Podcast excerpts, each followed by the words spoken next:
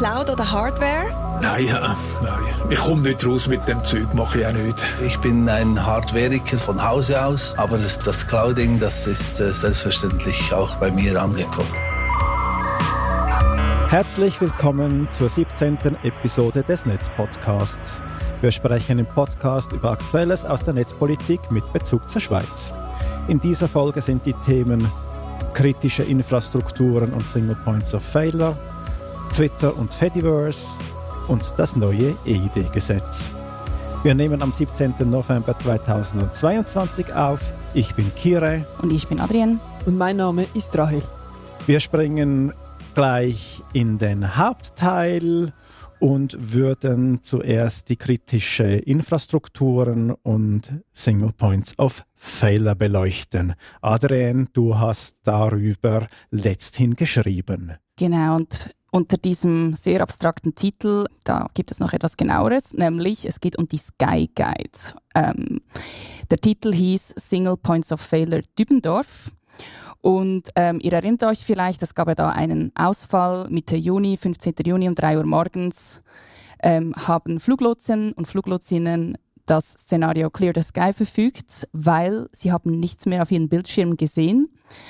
De, die Bildschirme waren, waren leer, die Flugplan Flugplandaten konnten nicht abgerufen werden. Und ja, Skyguide hat sich da bemüht um Schadensbegrenzung, hat auch sehr stark und offen nach außen kommuniziert. Und dann hieß es, es gäbe eine Untersuchung von der UVEC ähm, und dann noch eine eigene Untersuchung.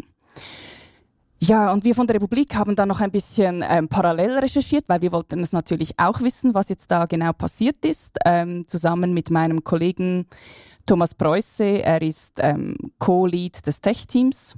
Und dann haben wir uns, ja, da haben wir recherchiert, wir haben verschiedene, mit verschiedenen Leuten gesprochen, des technischen Personals, des Flug, also der Flugsicherung, ähm, teilweise auch mit Lotsen und Lotsinnen. Und wir haben auch ähm, ja, verschiedene Dokumente auch über das Öffentlichkeitsgesetz ähm, erhalten. Also das war wirklich eine längere Recherche, die über Monate und Wochen ging und wir haben dann circa vor zwei Wochen dann auch dazu publiziert.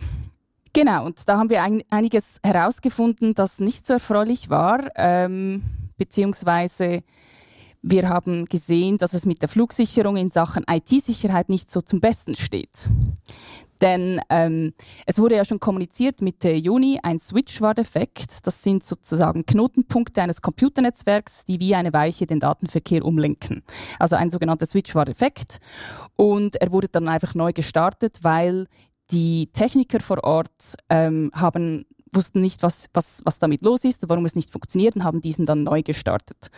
Und wir haben dann zum Beispiel herausgefunden, dass es ein Software-Update für diesen Switch gegeben hat, aber man hat dann diesen noch nicht aufgespielt, beziehungsweise war daran, diesen noch ähm, zu testen, bevor man etwas aufspielt. Das ist ja immer so ein bisschen ähm, schwierig im produktiven Betrieb, diese Updates herausspielen, vor allem bei kritischer Infrastruktur. Ähm, deswegen hat man damit gewartet und ich denke, da kann man auch jetzt nicht einen großen Vorwurf machen. Das ist jetzt einfach timingmäßig blöd gelaufen. Aber ja, das wäre zumindest ein Befund. Dann haben wir auch herausgefunden, dass eben es fehlt an qualifiziertem Personal für Wartungsarbeiten. Ähm, also Skyget hat wirklich hier ein, ein Nachwuchsrekrutierungsproblem. Und was wir eben auch gesehen haben, und das sind Dinge, die wir nicht nur von Personen oder von Quellen intern erfahren haben, sondern es sind Aussagen, die sich sehr stark gedeckt haben mit ähm, Stellungnahmen von den Aufsichtsbehörden, namentlich der EFK, der eidgenössischen Finanzkontrolle.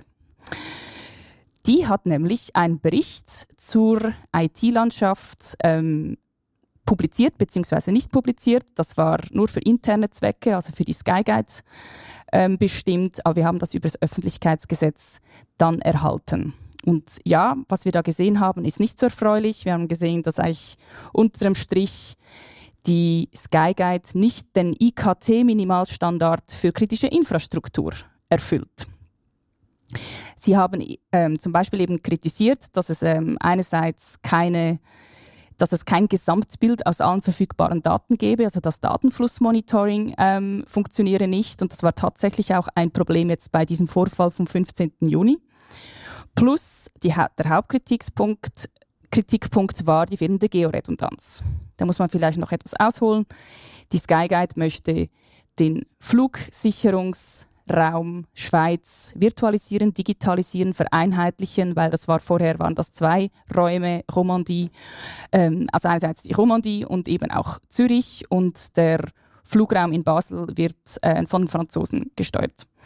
Und das möchte man jetzt vereinheitlichen, auch mit dem Ziel, um Geld einzusparen, weil die Flugsicherung in der Schweiz ist ähm, sehr teuer und es gibt da Vorgaben der EU, dass man eben einsparen muss. Und deswegen gibt es dieses Projekt Virtual Center, wo eigentlich alle Teilsysteme der Skyguide nach und nach auf diese virtuelle Plattform verlagert werden sollen. Das ist eigentlich sicher kein, sicherlich kein schlechtes Vorhaben. Das Problem ist, dass diese ganze Digitalisierung von einem Serverraum abhängt, nämlich in Dübendorf. Es gibt keine weitere, ähm, es gibt keine weitere Serverinfrastruktur verteilt und das ist etwas, was die EFK moniert hat. Sie hat gesagt, Dübendorf ist ein Single Point of Failure. Tritt dort ein Problem auf, geht im ges gesamten Schweizer Luftraum nichts mehr. Und äh, sie haben das tatsächlich in diesem Jahr, also in diesem Report im Januar 2022 haben sie das ein bisschen vorausgesehen, was in diesem, was im Juni passieren wird. Ähm, also da steht wortwörtlich, die Systeme für die Flugsicherung sind redundant vorhanden, jedoch physisch nicht in verschiedenen Lokalitäten aufgebaut. Entsprechend wird beim Ausfall eines gesamten Standorts der Service unterbrochen, wodurch die Flugsicherung in der ganzen Schweiz nicht mehr sichergestellt ist. Und wir haben gesehen, oder, das ist dieser Report der EFK, der halt sagt, ähm, das ist nicht in Ordnung, aber die haben natürlich keine rechtlichen Befugnisse, sondern das ist eigentlich, liegt in der Kompetenz des BATSL, des Bundesamts für Zivilluftfahrt. Und diese machen wiederum keine Vorgaben zu, dazu, wie viele Datenzentren betrieben werden müssen, weil sie behaupten, dazu gibt es auch keine Vorgaben von der EU weil die EU macht in dem Sinne einfach Richtlinien, die sagen einfach, die Verfügbarkeit muss gewährleistet werden. Und deswegen finden sie, sie hätten eigentlich keine Möglichkeiten. Und sie sagen eigentlich wortwörtlich, haben sie uns gesagt, das ist ein wirtschaftlicher Entscheid von Skyguide. Ja, mich hat das ein bisschen ähm, erschreckt ähm, als Laie, weil, also ich kenne jetzt da eben mich jetzt bei kritischer Infrastruktur nicht so gut aus, aber so ein bisschen die, die Idee oder einfach Vielleicht muss man noch dazu sagen, eben Skyguide ist ein Flugsicherungsunternehmen in Bundeshand und muss deswegen auch ja, kosteneffizient sein. Und der Standpunkt der Skyguide ist, ja, Georedundanz ist zu teuer und wer soll das berappen? Und das müssten wir dann eigentlich über die Flugtickets dann den Passagieren aufbürden. Und das ist jetzt momentan ein bisschen so die offene Frage. Ich denke, der Bericht der ähm, des, des UWEC wird im Dezember vorgelegt. Sie haben uns auf Anfrage gesagt, ähm, dass die Kosten einer Georedundanz werden jetzt eigentlich gerade abgeklärt. Äh, das ist schon mal begrüßenswert, dass das irgendwie doch ähm, auf dem Schirm ist. Ähm, ich weiß nicht, wie ihr das seht. Also für mich war es ehrlich gesagt wirklich erschreckend, dass es da, dass man einfach sagt, ja, Georedundanz nicht gewährleistet, aber kann man nichts machen.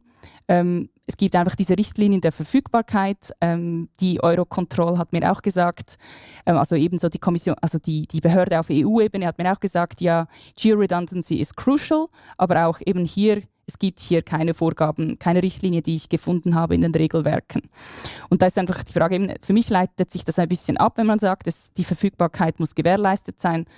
Aber ja, ich, ich bin schon ein bisschen erstaunt, dass eben auch so ein IKT-Standard ähm, empfohlen wird für Betreiber von kritischer Infrastruktur und nicht verbindlich ist. Jetzt meine Frage, wie seht ihr das? Ja, also für mich sieht es schon so ein bisschen, die heiße Kartoffel wird irgendwie herumgereicht und ja, die haben sich vorgegeben und wir kriegen kein Geld und vielleicht am Schluss ist ja, will dann niemand schuld sein. Aber jetzt mal abgesehen vom Einzelfall finde ich schon etwas erschreckend, dass quasi eine eine Behörde, die am Schluss kontrolliert, ob das Bundesgeld äh, sinnvoll eingesetzt wird, nämlich die Finanzkontrolle, die EFK, kommen muss und sagen, hey, das, äh, da gibt es Lücken und das muss eigentlich besser werden. Und dass wir es nicht schaffen, bei kritischer Infrastruktur, wie die Skyguide eine ist, dass wir da einen Mechanismus haben, dass die Vorgaben alle paar Jahre überprüft werden vom Bund selber, dass er die durchsetzen kann, dass, dass man die überarbeitet irgendwie alle paar Jahre, weil es war, glaube ich, so in deinem Bericht hast du geschrieben, die letzte Überarbeitung war irgendwie 2017 oder so und das sind doch schon fünf Jahre her, da passiert eine Menge im Technikbereich. Und das hat mich am meisten erschreckt, so dass äh, niemand scheint sich zuständig zu fühlen, dass diese, dass diese äh, Anforderungen, die sie eigentlich kennen würden, auch umgesetzt werden. Ja, also ich, ich sehe das wie du. Ich bin, also zum Glück haben wir die EFK.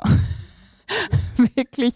Ähm, also es ist, ich glaube ich sogar als Swiss Federal, äh, Swiss Federal Audit Office auf Englisch bekannt. Also das ist wirklich schlussendlich eigentlich die Aufsichtsbehörde für alles und ähm, ich war auch erstaunt, dass sie wirklich so genau hingeschaut haben jetzt bei der ganzen. Also es gibt da übrigens im Bericht noch viel mehr ähm, Fundstellen, die haben wir jetzt nicht ausgekostet in unserem Artikel. Wir haben gedacht, okay, wir beschränken uns wirklich auf das Wesentlichste.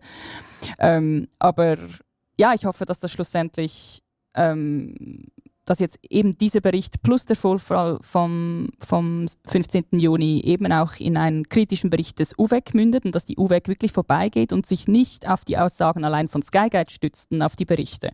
Weil da, das ist so ein bisschen das Hauptproblem. Ich meine, Skyguide macht auch eine gute interne Aufarbeitung. Wir haben auch interne Untersuchungsberichte gesehen. Also die haben wir natürlich auch erhalten, sonst hätten wir diese Rekonstruktion nicht machen können. Aber trotzdem, also so der Wunsch ganz klar von Seiten des Flugsicherungspersonal, von, vom technischen Personal ist ganz klar, bitte schaut, bitte prüft die Systeme auf Herz und Nieren und schickt Experten vorbei.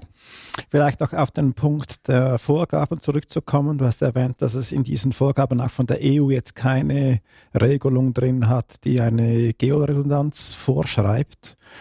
Ich glaube, ich würde in einer solchen Vorgabe auch nicht explizit Georedundanz äh, vorschreiben, sondern was entscheidend ist, ist, welche Verfügbarkeit die Systeme haben müssen. Und das gibst du ja an, in wie viel, in 99, so und so viel Prozent Verfügbarkeit muss gewährleistet sein.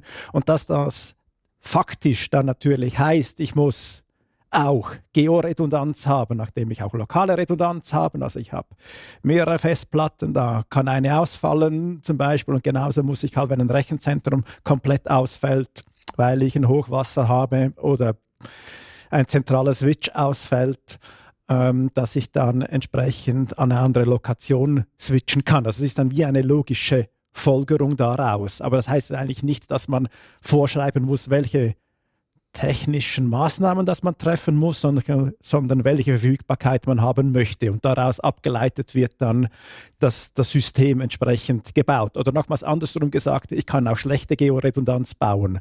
Wenn ich jetzt ein Rechenzentrum nur zum Beispiel in Zürich habe und ein Rechenzentrum in Wettingen und der Sielseedamm bricht, dann stehen dann potenziell beide Rechenzentren unter Wasser. Einfach zum, zum, um ein Beispiel zu nehmen. Also es geht darum, unsere Anforderungen, die wir haben, an System zu erfüllen. Und das sind dann verschiedene technische Maßnahmen, die, die man sinnvoll zusammenfügt. Und entsprechend kann dann diesen Anforderungen ähm, Genüge getan sein. Aber reicht denn das? Also eben, du sagst, es ist wie logisch. Ich meine, also nur einfach zum Vergleich. Also die Schweiz ist wirklich, soweit ich weiß, ist ja mit dem Virtual Center ein, ein Vorzeigebeispiel, weil die EU möchte den Flugsicherungsraum schon lange vereinheitlichen. Und sie kommt an ihre Grenzen, weil alle möchten ihre Luftsouveränität haben, sozusagen, alle Flugsicherungsunternehmen und alle haben ihre Systeme. Aber das funktioniert. Doch die EU möchte das voran treiben, die Vereinheitlichung und, und ähm, sagt, hey, die Schweiz macht jetzt das vor mit dieser Vereinheitlichung des Flugraums und der Digitalisierung. Und da macht man einfach das Minimalste, eben man hängt das alles an dieselben Server in einem Ort dran. Also sieht natürlich jetzt in der, in der, in der, in der faktischen Umsetzung ist das natürlich jetzt katastrophal. Oder da können Sie ja eben genau, das Beispiel hat es ja gezeigt, können Sie dann eigentlich diese, ähm, diese Verfügbarkeit die man haben müssen. Das kann man ja auch berechnen. Ich weiß nicht, ihr habt ja sicher auch oder ihr habt recherchiert, was, es, was dieses, dieser Ausfall kostet. Und, und, und auf der anderen Seite, was, was dann im Prinzip an Geld zur Verfügung stehen würde, um, um verfügbare Systeme zu bauen. Oder andersrum jetzt gesagt, was man jetzt eigentlich haben müsste, wäre halt eben diese verpflichteten Mindeststandards. Und da drin müssten dann ja auch äh, definierte äh, messbare Maßnahmen drin sein, wo man dann eben sagen kann, wenn man das dann entsprechend nach diesem Katalog umsetzt, sinnvoll umsetzt, dass das dann in Summe diese gewünschte Verfügbarkeit, die man definiert hat für ein System oder für eine kritische Infrastruktur, dann auch gewährleisten kann. Und dann müsste man eigentlich dann an, an eine Landschaft kommen, die, die das eben entsprechend berücksichtigt. Ich denke, ein positives äh, Outcome dieser Geschichte könnte sein, ich hoffe, es ist so, aber Garantien gibt es keine. Es könnte sein, dass das jetzt ein weiteres Putzdetail ist, wo man sich bewusst wird, wie anfällig die kritische Infrastruktur ist, äh, in der Schweiz, vermutlich auch in vielen anderen Ländern. Es gibt diese Mindeststandards, die Kira gerade angesprochen hat. Es gibt auch die Idee, diese jetzt im Informationssicherheitsgesetz festzuschreiben. Und da stellt sich die Frage, wie weit geht man, wie verpflichtend macht man es, was passiert, wenn es nicht eingehalten wird.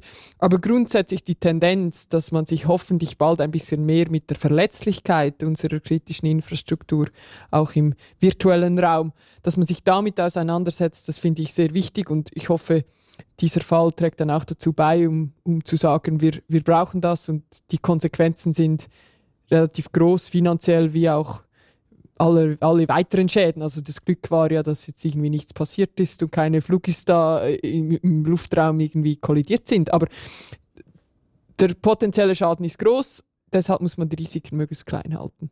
Ja, eigentlich, aber genau das Interessante ist noch dabei, dieses Gesetz ist jetzt, war jetzt gerade in der Vernehmlassung. Wir haben auch in einer früheren Folge ähm, darüber gesprochen. Und da stellt man ja fest, dass man diese Mindeststandards hat und hätte.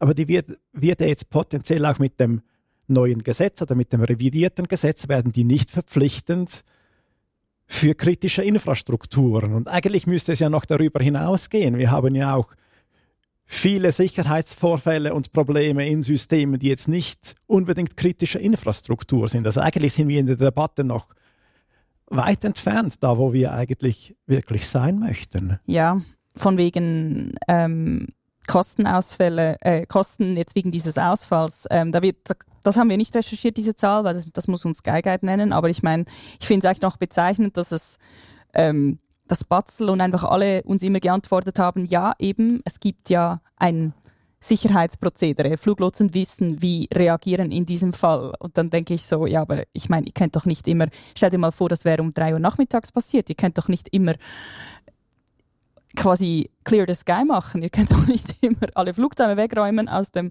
aus dem Luftraum Schweiz, weil offenbar, und das zeigen die internen Schreiben, weil die Gewerkschaften und die, die Personalverbände haben schon früh darauf aufmerksam gemacht und gesagt, hey, die technischen Störungen, die häufen sich. Bis jetzt haben wir die Zeit, manchmal interpretieren wir die Warnzeichen richtig, aber im Fall des Switches, das, der bereits schon zwei Tage vor des Ausfalls bereits schon ähm, einen Alarm ausgelöst hat, hat man falsch interpretiert.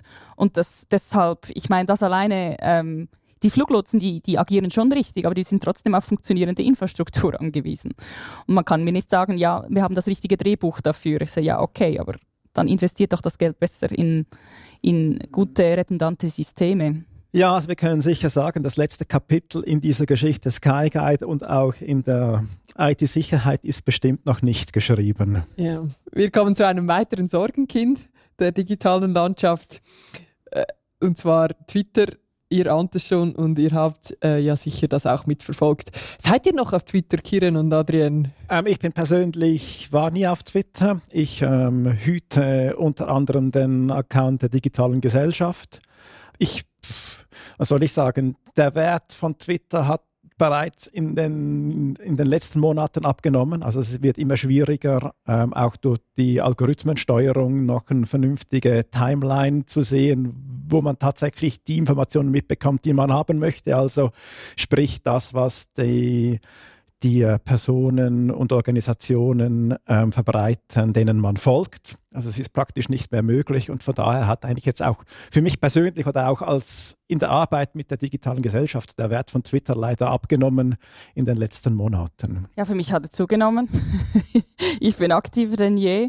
Nein, also es ist ganz tragisch, was gerade abgeht. Twitter ist mein absolutes Lieblingsnetzwerk und äh, ich habe schon mal jetzt vorsorglich alles archiviert ähm, weiß nicht, ob ich meine Tweets löschen soll, weil momentan, was gerade abgeht, Ähm, da kommen wir jetzt gleich darauf zu sprechen, aber äh, ich weiß nicht, ob noch die, die, die Datensicherheit noch in irgendeiner Form, also etwas, das, das Twitter sonst schon nicht wirklich gut an ihnen ist, noch gewährleistet, gewährleistet ist und meine Daten sonst jetzt irgendwo bald mal landen. Man hat, best, man hat beste Leute entlassen und ähm, ja, wir kommen noch darauf zu sprechen. Ich bin auch noch auf Twitter, ähm, habe es auch nicht geschafft, äh, irgendwie da komplett wegzugehen, weil ja, es gab ja auch Meinungen und die, das sehe ich etwas gleich. Es ist wie ein bisschen auf einer Cocktailparty. Dann verabschieden sich Leute und zwei Stunden später hocken sie immer noch an der Bar und sind dann mit der nächsten Person immer noch am Cocktail trinken. Äh, also viel Aufregung, aber am Schluss ist es momentan auf jeden Fall Stand heute, 17. November, immer noch der Ort, wo halt ähm, Politik, Journalismus und Zivilgesellschaft sich über viele wichtige Themen austauschen. Und Wissenschaft, ja. Danke, genau, natürlich auch, auch viele Leute aus der Wissenschaft. Äh, ich bin aber schon auch auf Mastodon gewechselt. Ich habe gesehen, du auch, Adrian, schon länger. Ähm, aber auf jeden Fall sicher mit Zuwachs in den letzten ähm, paar Tagen.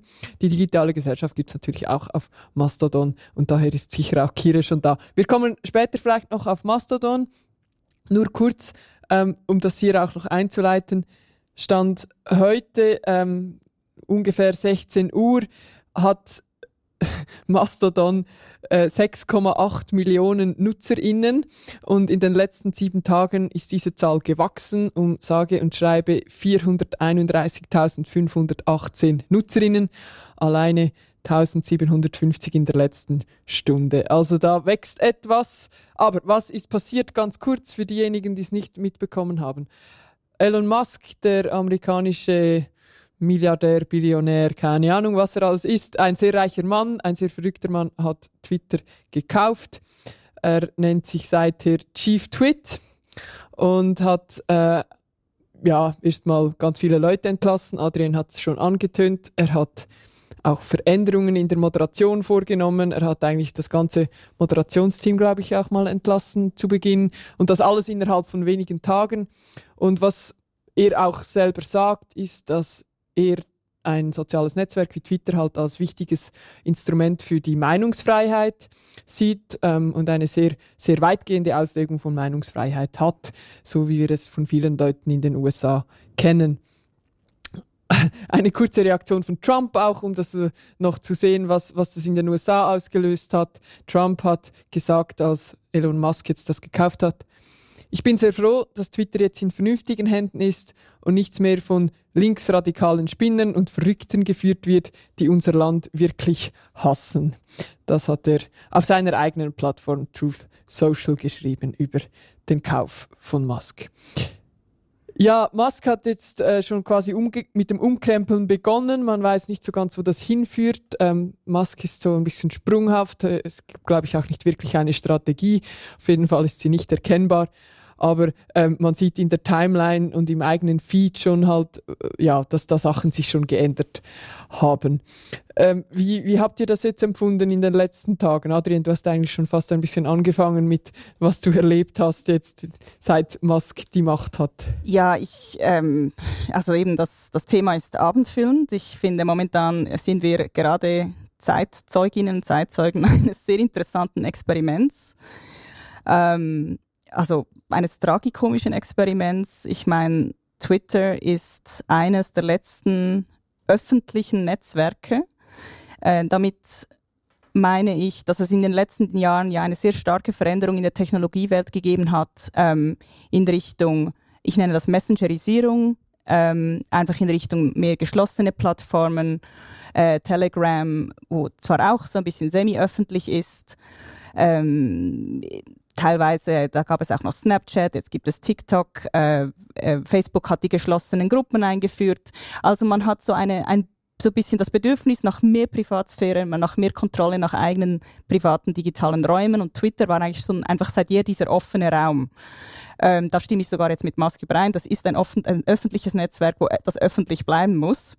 Ähm, das ist aber das Einzige, äh, mit, ähm, wo ich mit ihm übereinstimme. Und was er jetzt einfach gerade macht, also ich, einfach, dass diese Übernahme überhaupt möglich gewesen war, finde ich, ist eigentlich die größte Tragik unserer ähm, deregulierten Digitalwirtschaft, dass das überhaupt möglich wurde, dass diese ganze Machtkonzentration ein so wichtiges öffentliches Kommunikationsnetzwerk wie Twitter, ähm, das eigentlich fast schon die Funktion eines Service Public erfüllt, dass das in den Händen einer Person ist. Und diese Person kann jetzt das ganze Netzwerk nach seinem eigenen Gusto ein bisschen umgestalten und umpflügen und hat jeden Tag eine neue Idee. Er ist super erratisch und man merkt auch, der ist absolut konzeptlos. Ähm, er macht jeden Tag, hat er eine neue Idee. Und einfach, dass das möglich ist, möglich wurde, finde ich eigentlich so bisschen die große Tragik bei diesem ganzen Thema, weil wir hätten eigentlich das verhindern müssen, aber das war schon immer früher äh, das Thema. Twitter darf eigentlich nicht von den Daten der UserInnen leben. Das sollte eigentlich gar nicht unbedingt mal betrieben werden von einer profitorientierten Firma, die äh, an der Wall Street Geld verdienen muss, sondern es ist eigentlich schon mehr oder weniger, ja, irgendwie schon fast schon öffentlich-staatliches gut. Also ich auf jeden Fall eine kritische Infrastruktur für unsere Öffentlichkeit. Ja, genau. Das ist, es ist kritische Infrastruktur. Wir haben es schon oft thematisiert, wir haben es oft verdrängt. Wir haben sehr oft verdrängt, dass eigentlich die, die Zukunft von Twitter sehr fragil ist, ähm, weil ich meine, alles, was wir über, über, die Ukraine erfahren oder über den Iran erfahren, das erfahren wir dank Twitter, weil Leute sich die Mühe machen, die Videos, die sie auf Telegram sehen oder die sie eben in diesen geschlossenen Apps, Netzwerken ähm, quasi posten, dass sie die einer größeren einem größeren Publikum zugänglich machen. Und das ist von ungeheurem Wert. Und eben auch, dass, ich meine, ich bin jetzt, ich vermisse Trump nicht, aber Trumps Tweets, oder das war schlussendlich, ähm, die, also da war schlussendlich diese Accountability möglich. Wir konnten all diese Entscheidungsträger, das, was sie in diesem Netzwerk posten, zur Rechenschaft ziehen. Das sind Zitate, die gemacht, die sind öffentlich. Wir sehen alle das Gleiche und wir sehen alle dasselbe und wir sehen alles. Es ist nicht klar, es wurde wie du schon gesagt hast, Kire, du hast es angedeutet, ähm, in, letzt, also in den letzten Jahren hat Twitter versucht, äh, Facebook zu kopieren in Sachen Newsfeed-Algorithmus, hat versucht, Qualitätsfilter einzuführen. Es wurde alles viel, sehr viel selektiver. Man sieht nicht mehr die Timeline der Tweets in chronologischer Reihenfolge. Das finde ich alles auch schlecht. Aber am Schluss, wenn man sich die Mühe gibt, wenn man, die, wenn man den Tweet sucht, findet man den. Also von daher finde ich, das hat schon fast schon ein eine Funktion eines digitalen Archivs. Und deswegen, ja, ich schreibe jetzt noch ein Essay dazu, deswegen habe ich so ganz viele Gedanken, die aus mir hinaussprudeln. Aber ich finde es eine große Tragik, was gerade passiert und gleichzeitig bin ich auch sehr amüsiert, weil, weil ähm, Elon Musk eigentlich quasi auch Opfer wird von seinen eigenen Waffen. Er sagt, jetzt können alle diesen, dieses blaue Häkchen erwerben für acht Dollar im Monat. Das hat er ja noch irgendwie auf Twitter verhandelt, wie, wie teuer das sein soll. Und jetzt haben sich ganz viele Leute ähm, ja dieses Häkchen zu eigen gemacht und nennen sich Elon Musk. Und ähm, das zeigt eben auch, dass er eigentlich Twitter nicht verstanden hat und auch die Funktion dieses Häkchens, wo es eben darum geht, dass man eigentlich verifiziert wird, händisch geprüft und damit auch ein Stück weit geschützt wird. So. Das ist noch genugtuend. Ja, vielleicht noch zur Öffentlichkeit der Plattform was es ja neben der, den Veränderungen des Algorithmus und was es da in der Timeline dann tatsächlich erscheint, mit dieser Änderung gegeben hat, war dann zusätzlich auch noch der Schritt, dass, ähm, dass man die Tweets auch nicht mehr anschauen kann ohne ein Login oder dass nach, nach ein paar wenigen Scrolls ja dann ein Login aufpoppt. Also auch da hat sich die Plattform ja eher verschlossen, also auch da nachvollzogen, was auf anderen vergleichbaren ähm, Marktplätzen, Anführungsschlusszeichen, auch schon gang und gäbe ist. Und was ja auch eine Entwicklung ist, die, die jetzt eigentlich diesem Service-Public-Gedanken eigentlich etwas entgegenspricht oder diesem, auch diesem öffentlichen Archiv. Was es natürlich schon auch noch hat, es hat im Unterschied zu anderen sozialen äh, Medien natürlich auch noch, noch Schnittstellen, APIs, die mehr zulassen, mehr, mehr Forschung zulassen. Da sind sie noch deutlich offener als die Plattformen, die ja komplett verschlossen sind mittlerweile, äh, was äh, Facebook etc. anbelangt. Ich bin mir nicht ganz sicher, ob es etwas zu ein idealisierteres Bild ist von Twitter. Also, oder andersrum gesagt, die, die Entwicklung hat schon vor Musks Übernahme eingesetzt, dass sie sich eigentlich die Plattform wegbewegt hat und halt in diesem Dilemma drin steckt, ähm, eigentlich die anderen Plattformen nachahmen zu wollen, um zu einem Geschäftsmodell zu kommen, damit sie am Ende des Tages dann Gewinn erwirtschaften, weil sie sind ja ziemlich stark oder in den meisten Quartalen defizitär. Und in diesem, und diesem Dilemma steckt ja jetzt Musk auch. Also er ist ja, natürlich macht er jetzt nach eigenem Gutdünken, aber steckt da auch in, in dieser Frage drin, am Ende des Tages müssen die Werbekunden bleiben und, und die User auch. Und wenn irgendwas wegbleibt, dann, dann macht er den Dienst auch zu. Also ich halte das nicht mehr für ausgeschlossen, dass, dass, dass, dass der Dienst irgendwie dann ähm, hops geht das kann wirklich sein. Ich finde es sehr unberechenbar, was, was passieren wird, schwer abzuschätzen, eben auch weil er so planlos ist, strategielos ist. Und gleichzeitig, äh, also ich sehe, sehe ein bisschen eure beiden Seiten, also dieses diese gewisse Öffentlichkeit, die es noch zulässt, ist tatsächlich so. Also wenn man in der Wissenschaft schaut, und ich habe dreieinhalb Jahre auch mit vielen Leuten gearbeitet an der Universität, die ähm, Twitter genutzt haben als einzige Quelle aus Social Media für ihre Forschung über den öffentlichen Diskurs. Es war tatsächlich, man kriegt sonst nirgendwo Daten über diesen öffentlichen Diskurs und Twitter hat das ermöglicht.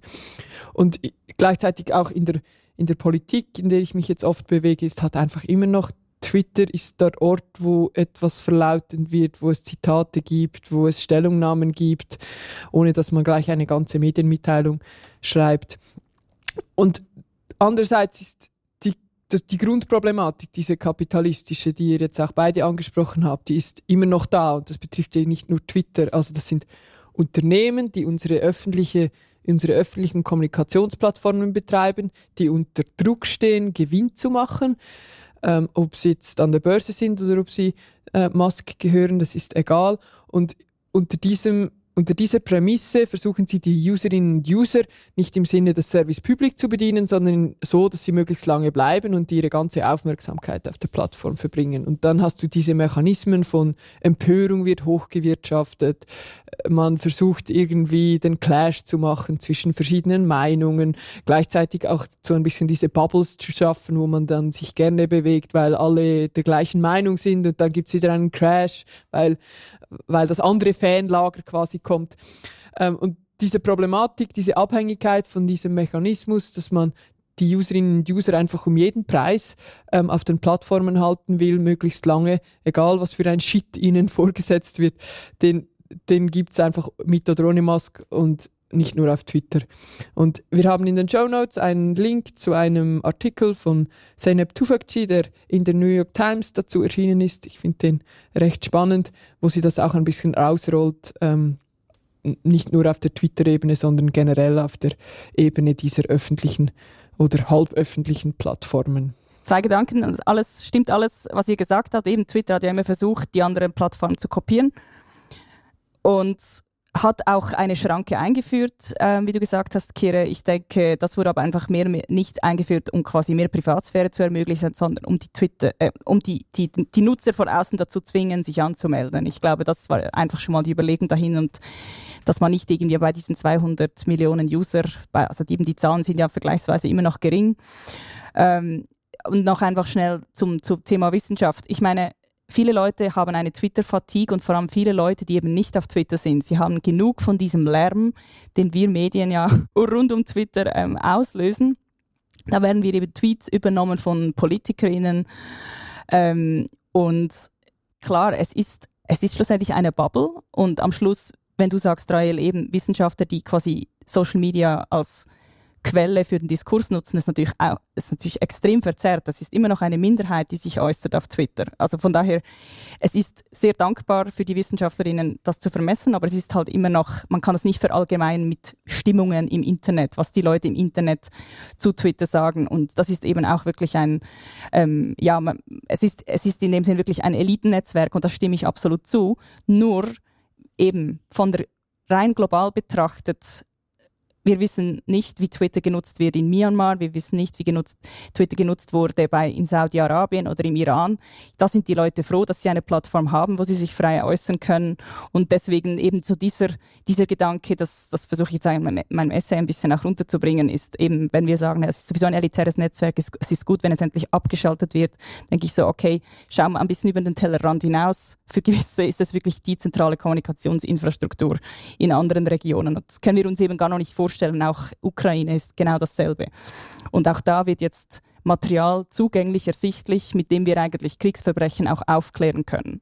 Also einfach, es ist wirklich, es hat einen unschätzbaren großen Wert und gleichzeitig hat es nicht geschafft, sich richtig zu monetarisieren mit den Daten. Also ich meine, es ist so dilettantisch, wie Twitter versucht, mit Werbeeinnahmen und mit Daten Geld zu generieren. Das funktioniert einfach nicht. Ja, auf jeden Fall. Ähm, und ich würde auch noch ein letztes Wort zur Wissenschaft. Die guten WissenschaftlerInnen nehmen das natürlich ähm, auf und ordnen das ein. Ja, das, das ist, natürlich ein, ein Elitennetzwerk, kein Problem. Ähm, das muss man einfach einberechnen, klar. Ähm, noch kurz zu Mastodon, vielleicht können wir dann mal noch länger dazu sprechen. Ähm, Mastodon, ja, ich bin ja Neu-Userin auf Mastodon und ich finde es äh, gar nicht so schlecht. Es hat wirklich sehr viel mit, mit Twitter gemein. Äh, ich habe eine, hab mich an eine kurze Anleitung äh, von netzpolitik.org gehalten, die ihr auch in den Show Notes findet, als ich da den Einstieg finden wollte. Ähm, man steht dann als erstes quasi vor der Qual der Wahl der Instanz. Äh, ist auch nicht ganz einfach, sich denn da zu entscheiden. Und irgendwo hin verschlägt einem dann auf eine, in eine bestimmte Community. Aber das Schöne an Mastodon ist ja dann, dass äh, man trotz einer Community-Zugehörigkeit eigentlich über diese einzelnen Instanzen hinaus gut kommunizieren kann. Ja, man trifft jetzt da ein paar mehr Leute. Ich habe noch nicht so viel Aktivität selber ähm, gemacht auf Mastodon, aber was sind eure Erfahrungen kurz noch? Also es hat sich in den letzten ja eigentlich schon mit der Ankündigung der Übernahme hat, hatten sind die ersten Mengen an Leute nach Mastodon ähm, umgezogen und das hat sich, das hat sich auch jetzt gerade bei der digitalen Gesellschaft in einem schnellen Wachstum an Followerzahlen niedergeschlagen und jetzt natürlich im letzten Monat nochmals oder in den letzten Wochen nochmals.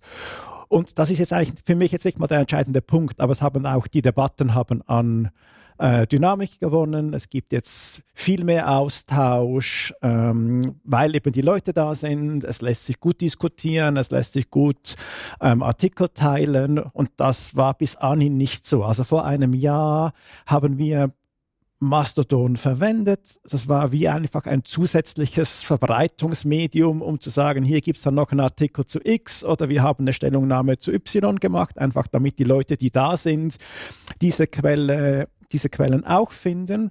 Und jetzt ist es aber tatsächlich so, dass es ein Austauschmedium gibt, also wo Diskussionen stattfinden, wo man sich austauscht. Und das ist eine, eine, eine tolle Entwicklung. Ja, ich kann das ähm, nur unterschreiben. Also es ist sehr erfreulich. Ich habe ähm, vor einem halben Jahr so richtig losgetrötet. Das heißt ja da, anstelle zu twittern, trötet man da.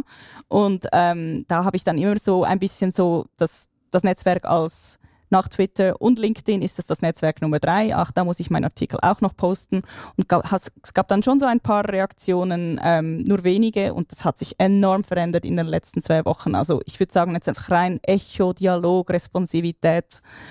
Ähm, bei, zumindest bei mir ist, ist eigentlich jetzt schon höher als Twitter. Und ähm, trotz sehr viel kleinerem Netzwerk, das ich jetzt da noch habe, also es ist auch sehr angewachsen, aber ähm, das ist, sehr, ist extrem erfreulich und ich habe das Gefühl, dass die Leute, die jetzt da neu ankommen, vor allem jetzt aus, aus Deutschland, Schweiz und Österreich, sind sehr wohlwollend. Also es sind sehr viele Leute, die sich da ähm, gegenseitig helfen wollen, so sich Tipps geben, wie finde ich schnell die guten Leute oder was muss ich beachten bei einem Server, bei einer Instanz, bei der ich, bei der ich jetzt bin. Ähm, ja, ich hoffe, dass so ein bisschen dieser Geist und dieser Spirit und so ein bisschen auch dieses strategisch koordinierte wir zügeln jetzt auf Mastodon, dass, dass so der Geist ein bisschen erhalten bleibt. Also eben, ich finde es ja immer noch tragisch, wenn Twitter morgen weg wäre. Es ist leider ein sehr denkbares Szenario und eben, ich finde es eine Katastrophe, aber eben mit Mastodon haben wir eine gute Alternative. Sehr cool. Für die faulen Leute wie mich oder einfach Leute, die vielleicht wenig Zeit haben, ich habe mich natürlich dann relativ schnell darum gekümmert, ob es einen Dienst gibt, wo ich meine Tweets automatisch zu Tröts umwandeln kann und umgekehrt. Und ja, das gibt's. Ähm, ich habe mir da schon so ein Tool eingerichtet, wo ich jetzt ähm, automatisiert tröte, wenn ich twittere. Gut, äh, irgendwann später sprechen wir dann noch über das gesamte Fediverse, aber vermutlich nicht mehr heute, weil du hast noch ein bisschen Service für uns, Kire. Äh, ja, genau. Ich habe mir etwas Zeit genommen beim Zugfahren und habe mich durch die Stellungnahmen zum neuen EID-Gesetz gewühlt, um mal etwas ein, ein Gespür zu bekommen, wie jetzt auch da die Rückmeldungen ähm, sind und wohin die Reise gehen könnte. Es ist ja Bekanntlich die Vernehmlassungsfrist für das neue Gesetz, die ist vor einem Monat abgelaufen und die gesammelten Stellungnahmen wurden jetzt in den letzten Tagen ähm, vom Bund veröffentlicht. Das sind rund 500 Seiten. Ich habe jetzt das nicht, natürlich nicht im Detail gelesen, aber bin das mal quer durchgegangen. Jetzt aus, wir haben auch schon näher darüber gesprochen in der Folge mit Gerhard Andrei, ähm, ist ja gerade aus der der Sicht der digitalen Zivilgesellschaft die Gefahr der Überidentifikation ähm, war ein großes Thema. Und hier zu sagen, ähm, was das genauer ist, ähm, wir haben ja die eigentlich ein guter Datenschutz im neuen EID-Gesetz, also die Prinzipien Privacy by Design, Privacy by Default, die wurden gut, die wurden gut ausgesetzt. Ähm, allerdings gibt es im Gesetz einen blinden Fleck, weil ähm, diese Prinzipien eigentlich bis und mit der Ausstellung des Ausweises äh, geregelt wurden und dann im Nachhinein dann eben wird es am Datenschutzgesetz überlassen, hier für eine Eingrenzung zu sorgen. Und das funktioniert eben nur bedingt, weil das Datenschutzgesetz eine Datenbearbeitung zum Beispiel bei überwiegendem privaten Interesse, was auch ein wirtschaftliches Interesse sein kann, zulässt und man sich auch eine Einwilligung über allgemeine Geschäftsbedingungen geben lassen kann, dass dann das auch nochmals ähm, oder den Datenschutz dann aus Sicht der Betroffenen auch nochmals aushebelt. Und was es nun geht, ist, dass es ähm, diese, diese Verhinderung von Überidentifikation, ähm, schützen soll davor, dass wir uns identifizieren müssen bei Vorgängen im Internet, bei denen dies nicht unbedingt notwendig ist. Äh, Beispiel in der, in der herkömmlichen Welt, wenn ich ins Schuhgeschäft gehe, dann muss ich mir auch nicht ausweisen. Ich kann das ähm, anonym diesen ähm, mich im Laden umschauen und wenn ich dann auch mit Bargeld bezahle, auch anonym das ganze Geschäft tätigen. Und das ist das, was man auch in der Online-Welt haben möchte, dass man sich also nur da ausweisen muss, wo das eben unbedingt erforderlich ist. Und das war ja ein zentraler Punkt ähm, den wir in unserer Stellungnahme ähm, herausgehoben haben und dann auch mit vielen Organisationen diskutiert haben. Und das hat sich jetzt erfreulicherweise in ganz vielen Stellungnahmen ähm, niedergeschlagen. Also ich bin da etwas durch und es sind über 20 Organisationen, die dies aufgenommen haben, ähm, angefangen vom Kanton Zürich über verschiedene Parteien, ähm, Organisationen, Schweizer Konsumentenschutz, Datenschutzorganisation, Privatim, dann bis zu Wirtschaftsverbänden wie Swico, hat natürlich jetzt nicht unseren Wortlaut in dem Sinn ähm, ähm, übernommen, aber spricht die Problematik auch an. Ähm, da gibt es auch Firmen darunter und auch ganz speziell noch zu erwähnen, auch die äh, Konferenz der Kantonsregierungen und diese Stellungnahme wurde dann praktisch von allen Kantonen übernommen, die sagt, dass, die, dass es eine Beschränkung der Datenbearbeitung auf das Minimum geben soll. Und das ist eigentlich eine, eine sehr gute Feststellung, ähm, da wo ich denke, dass sich dieses dann auch jetzt im weiteren Prozess dann niederschlagen wird. Ich kann mir kaum vorstellen, dass diese Thematik jetzt dann im Gesetz, das jetzt dann äh, oder im, im Entwurf, der jetzt ent entworfen wird, dass dies fehlen wird. Noch eine Spezialität, der Schweizerische Anwaltsverband der hat das Thema auch aufgenommen und der hat noch eine striktere ähm, Anwendung empfohlen. Sie sagen, dass ähm, eine Identifikation nur dann vorgenommen werden soll, wenn es, wenn es der Erfüllung einer gesetzlichen Pflicht dient. Also nur da, wo es ein Gesetz gibt, wie zum Beispiel äh, im Bereich ähm, des Erwerbs von einer SIM-Karte für das Mobiltelefon, dass man da einen digitalen Ausweis zücken muss und ansonsten eigentlich alles untersagt ist. Das mal zu diesem Thema der Überidentifikation. Ein weiterer wichtiger Punkt war ja der Ausstellungsprozess. Da gibt es ein Verfahren oder da ist angedacht, dass dies rein online passieren soll. Das ist eine ich sage jetzt mal etwas vereinfacht, eine Videoidentifikation in Verbindung mit der Ausweisdatenbank. Also da findet dann ein Abgleich statt mit den ähm, Gesichtsbildern, die schon vorhanden sind, weil wir ja schon eine Identitätskarte oder einen Pass haben. Und da sind die Meinungen kontrovers. Es gibt Organisationen, die die Einfachheit und die Schnelligkeit hervorheben in der Ausstellung. Und dann gibt es viele andere Organisationen, die sagen, dass es sicher sein muss und dass das vorangeht. Und das ist natürlich jetzt auch in unserer Stellungnahme, haben wir das so ähm, gesagt, dass man eine, eine, eigentlich auf so einen solchen Prozess verzichten sollte und eben eigentlich die sichere Ausstellung und das Vertrauen ähm, gewährleistet sein muss.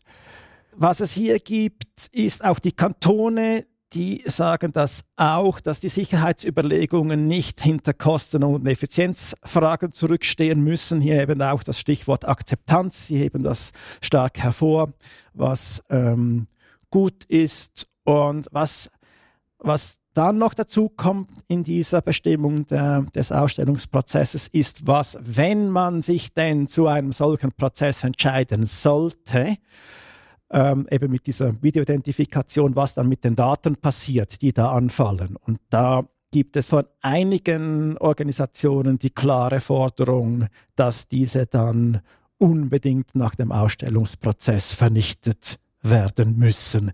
Hier insbesondere auch der Kanton Zürich, der dies fordert. Was noch bei den Grünen ein Thema war, wo ich mit dabei war bei der Ausarbeitung der Stellungnahme.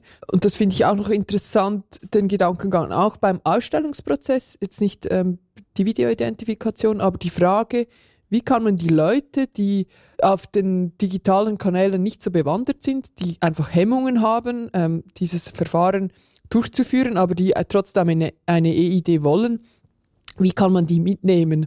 Und man wir haben dann vorgeschlagen, dass man die kantonalen Passbüros auch ein bisschen in die Pflicht nimmt, dass man eigentlich da hingehen kann und wenn ich jetzt einfach Mühe habe, mich im Digitalen zurechtzufinden, ähm, kann ich da hingehen und dann wird der Prozess da mit mir durchgeführt oder ich erhalte mindestens eine Betreuung, aber einfach so, dass dieses klassische, ich gehe aufs Passbüro und lasse mir meine Identität ausstellen, dass das bleibt. Ähm, das ist ein Vorschlag von uns, äh, auch noch nicht irgendwie im Detail ausgereift, aber die Frage, ob man nicht eine solche Möglichkeit schaffen sollte für die Leute, die es brauchen, die finde ich doch noch spannend, weil es ist ja immer wieder erstaunlich, wie tief manche digitalen Gräben sind und wie schwierig das für gewisse Leute ist, ähm, einem Verfahren zu vertrauen, das einfach nur digital ist. Also gibt es auch ein paar Organisationen, die das genau auch fordern, dass es, dass es das geben soll und dass es das ja auch Sinn macht. Oder entsprechend, wenn man dann auch ein Online-Verfahren verzichtet, dann ist dann klassischerweise genau das, das Passbüro oder das, der Gemeindeschalter dann eigentlich ein, ein, eine gute Anlaufstelle, um das zu machen. Und es gibt auch noch andere Organisationen, nicht ganz uneigennützig, die das auch fordern, wie zum Beispiel die Post, dass man das auf einer Postfiliale machen können soll nicht nur die, die sich nicht so zurechtfinden im Digitalen, vielleicht die wenigen, die auch nicht so dem Verfahren selbst vertrauen. Also ich weiß nicht so genau, ob ich diesem Videoident-Verfahren wirklich vertraue oder wie, kann es jetzt noch nicht wirklich einschätzen, aber ich denke, für die muss sicher eine Alternative zur Verfügung stehen. Also auf jeden Fall. Ähm, der Punkt mit der Verhinderung einer Pflicht zur Identifikation bei Vorgängen, bei denen dies nicht notwendig ist, ich glaube, das wird so ein bisschen, also dieser Punkt ist sehr zentral.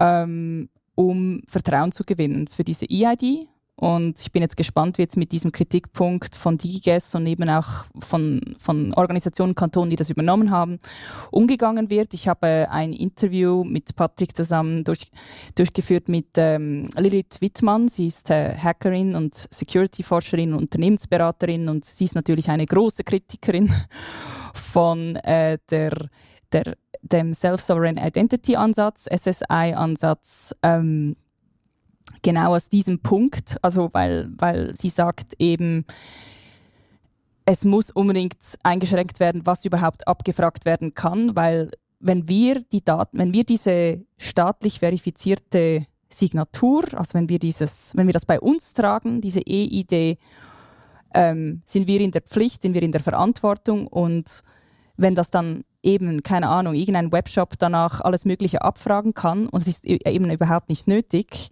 dann sind unsere staatlich verifizierten Daten überall verteilt Ich meine, das müssen wir uns schon auch bewusst sein. Das ist dann in jedem Webshop, in jeder Datenbank sind diese Daten staatlich verifiziert. Ein höheres Gütesiegel kann man eigentlich gar nicht erhalten, eine höhere Qualität von Identitätsdaten.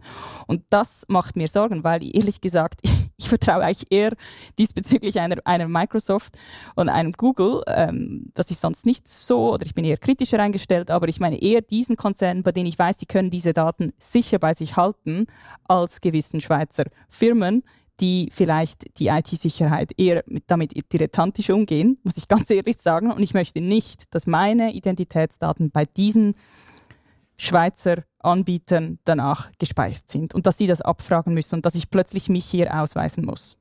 Ja, ich glaube, die Self-Sovereign Identity ist, ich bin grundsätzlich für äh, die Self-Sovereign Identity, also für dieses System, wo man, wie es sagt, viel Eigenverantwortung hat. Also man muss lernen dann damit umzugehen, dass man seine Daten eingibt und freigibt, eben an gewisse Orte. Aber es braucht wie einerseits diese, dieses, äh, diesen Schutzmechanismus gegen Überidentifikation, den du, Kire, ja am Anfang gesagt hast, also dass es nicht überall verlangt wird, wo es eigentlich nicht äh, gar nicht nötig ist.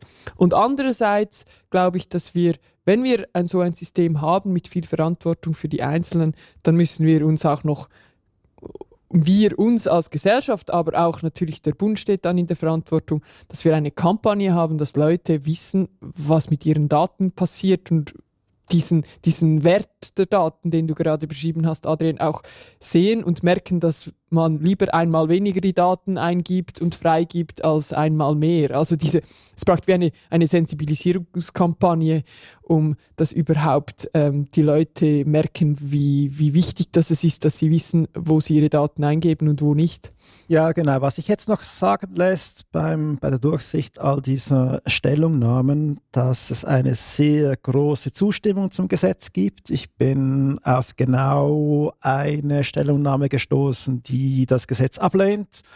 Das ist die ähm, SVP, die sagt, dass es keine Bundeskompetenz sei, eine Idee auszustellen, weil es an der Verfassungsgrundlage fehlen würde das jetzt aber mindestens mit den Personen, die ich gesprochen habe und ähm, da vom Recht etwas mehr Ahnung haben, jetzt nicht unbedingt nachvollziehen können. Dann würden wir noch zu den Kurznachrichten und Fundstücken übergehen. Ja, ich beginne gleich mit einer Artikelempfehlung von Technology Review. Und zwar ein bisschen die Frage, was kommt jetzt nach der israelischen äh, Spyware Company NSO, ähm, die ja diesen die ja diese Spyware Pegasus, diesen Trojaner, der sehr beliebt ist und zwar auch bei den europäischen Staaten breit eingesetzt wird, ähm, nein, wurde auch in Deutschland ähm, eingesetzt oder zumindest gekauft, ähm, auch Spanien, Schweiz auch schon getestet, Polen, also sehr, sehr eine, eine beliebte Spyware. Ähm, und vielleicht erinnert ihr euch an die Enthüllung vor, glaube ich, ein oder zwei Jahren, wo eben das ganze Ausmaß vom Einsatz dieser Spyware ähm, aufgezeigt worden ist. Die, die israelische Firma NSO ist jetzt total am Anschlag, ist wahrscheinlich auch schon, glaube ich, bankrott. Es wird jetzt auch in der EU aufgearbeitet, inwiefern man Spyware reguliert, regulieren soll. Und ähm, es fragt sich, ob man da sich einig wird, weil eben die Staaten ja schlussendlich die Käufer sind und eben auch die EU-Staaten. Und eben in diesem Artikel geht es darum, dass hier schon sehr viele Spyware-Companies in den Startlöchern sind, hier äh, in die Lücke zu springen, die die NSO hinterlässt. Ähm, von daher müssen wir uns keine Illusionen machen. Das Thema wird uns weiterhin beschäftigen. Dann hätte ich noch einen, ein Fundstück und zwar gibt es eine parlamentarische Initiative von Samuel Benderhahn, die ein Recht auf digitale Integrität fordert, also eine Anpassung der Bundesverfassung. Und das ist eine sehr gute Forderung, die in dem Sinn das Recht auf informationelle Selbstbestimmung stärken möchte. Wir haben uns das dann auch noch etwas im Detail angeschaut. Ähm, was etwas aufhorchen lässt, ist, dass das ähm, im Artikel 10 der Bundesverfassung, wo es um persönliche Freiheit geht, geregelt werden soll und jetzt unseres Erachtens eigentlich nicht im etwas besser geeigneten Artikel 13, wo es eben um Schutz der Privatsphäre geht. Nichtsdestotrotz aber ein guter Vorstoß, der ein wichtiges Thema aufgreift. Und noch ein Vorstoß aus dem Bundesparlament, der sehr interessant ist zum Verfolgen, von Jörg Meder. Es geht um den Knutaler. Das dürfte bei einigen von euch schon irgendwo anklingen im Hinterkopf. Ähm, der Knutaler ist eine Idee der Berner Fachhochschule, ein, eine, eine Geldart eigentlich, die digitales Bezahlen erlaubt, aber anonym. Das war ja bisher so ein ein Nachteil quasi, wenn man digital bezahlt, ist man sicher nie anonym, wenn man analog mit dem Bargeld sehr gut anonym bleiben konnte. Eine Idee, die sicher noch nicht morgen umgesetzt wird, aber übermorgen und das Thema ist jetzt auch auf der politischen Ebene angesiedelt und ich möchte auch nochmal darauf aufmerksam machen, es gab bereits einen netzpolitischen Abend der digitalen Gesellschaft zu diesem Thema. Wir bleiben dran. Dann hätten wir noch den Hinweis auf eine Veranstaltung. Und zwar findet der Winterkongress der digitalen Gesellschaft am 24. und 25. Februar 2023 im Volkshaus in Zürich statt. Das ist nun jetzt noch etwas hin. Ähm, entscheidend ist jetzt, oder wieso, dass wir das ähm, auch jetzt schon darauf hinweisen, ist, dass noch bis Ende November der Call for Participation läuft. Also wer ein spannendes Thema beizutragen hat, hat, hat jetzt die Gelegenheit, eine Eingabe zu machen und dann ins Programm des Winterkongresses aufgenommen zu werden. Alle weiteren Infos gibt es auf der Webseite der digitalen Gesellschaft. Damit sind wir am Ende dieser Folge. Wir danken fürs Zuhören und freuen uns, wenn ihr uns weiterempfehlt. Tschüss und bis bald.